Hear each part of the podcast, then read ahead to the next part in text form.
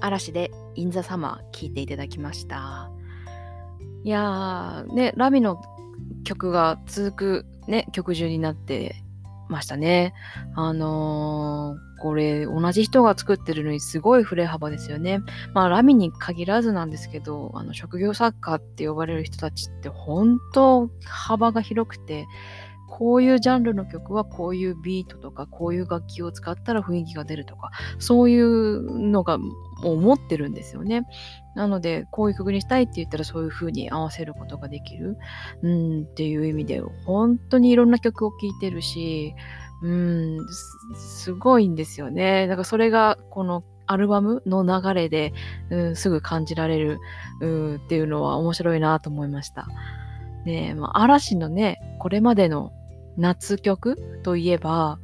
やっぱりサマースプラッシュとか、こう、賑やかな曲、うん、をこう勝手にイメージしてたんですけれど、いや、まさかこんな大人な夏がね、やってくるとは 思わなかったですよね。私全然もう、なんかそう、もう、サマスプのつもりでいたので で、あの、ミュージックステーションでも踊り付きで披露しましたよね。で、もこの時がすごい切れててかっこよかったですね。あの、それまでこうゆったりしてたのに、感想で急にギアが入って8ビートから16ビートでこう細かく刻みながらガシガシ踊る感じ？うーん、ああいう細かいのはね、大野さんの代名詞みたいなところもありますし、なんかね、色のついた影をこう背景に映すっていう演出もすごくなんか良かったですね。うん。で、あの、曲自体はね、あの、ちょっと平坦というか、うん、盛り上がりをわざと抑えて、えー、淡々と流れていくように作ってる感じなので、最初聞いた時に、まあ、ちょっと引っかかりが足りなく感じてた人もいるんじゃないかと思うんですけど、あの M ステのパフォーマンスで一気に好きになった人も、うん、いたんじゃないかと思います。それくらいね、すごい良かったですね。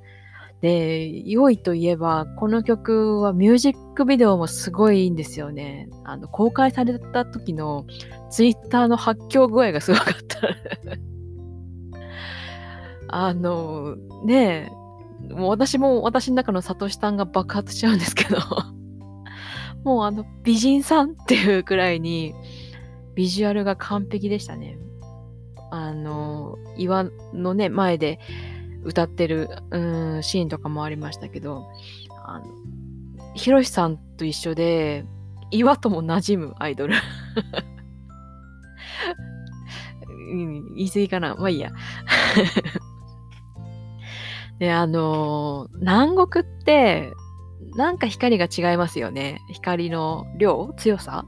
私、あの、北国育ちなので、あの、何年か前に宮崎に旅行に行ったんですけど、なんかね、明るさがやっぱ違うんですよ。こう、なんて言えばいいのかな。あの、部屋の蛍光灯変えたてみたいな 例え悪いかな。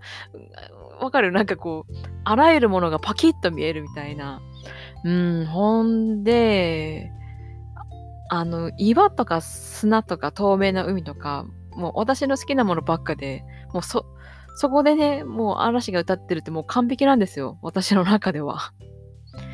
うん、あの、一応、地学オタクと自称しているので あの映像に映ってるもののうんちくをいくらでも語れるんですけどまあ、抑え気味に行きますねあの、四方海に囲まれてるじゃないですか。あの、砂の島が。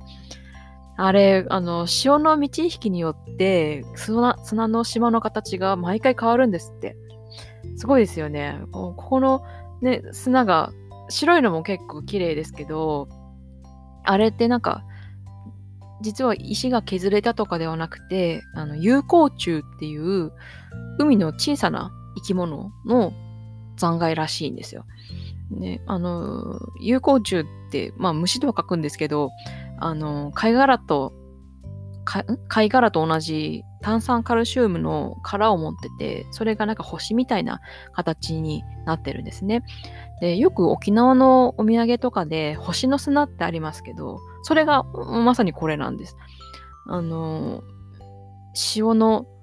こう満ち引きとか、こう海流とか、あとは何だろうな、海の、海、海の浅さとか、そういう条件が重なってたと思うんですけど、ちょうどあのね、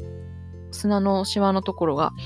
溜まりやすい場所だったんですよね。うーん。だからもう周りに建物も何もない海のど真ん中っていうだけですごい映える。うーん、いい場所ですね、あそこ。曇ってても強風でも映える。めっちゃ風吹いてましたよね、あれ。あとあのー、ボコボコ穴の開いた岩がね、ちょこちょこ出てきたと思うんですけど、あの、与論島ってほとんどが炭酸カルシウムが固まった岩でできてて、他の岩よりも海水に溶けやすい性質があるんですよね。なので、海沿いだと、こう、波に現れたり、あと水しぶきがこうかかってはちょっと溶けるっていうのを、ものすごい長い年月かけて繰り返して、ああなってると。こう長い時間をかけて変化してる過程のほんの一部が、あの、なんか岩のアーチみたいなとこあったじゃないですか。あれがそうらしいんですよね。だから、あのー、映像の、あの、うん、映像の壮大な感じで、こうやってまあ、私みたいに理屈では知らなくても、もう人間ではなかなかこうは作れないじゃないですか。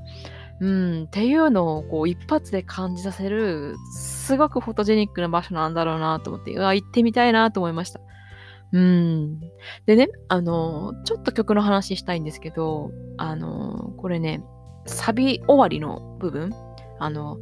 おー、おーって、あの、歌ってるとこあると思うんですけど、あの、あそこ初めて聞いたときに、あの、ビール片手に、あの、アメリカでもどこでもいいんですけど、あの、海外の野外ステージで、もうなんか人種とか性別とか年齢とか、あと何？宗教？支持政党？もうもうそんなの問わず、みんなで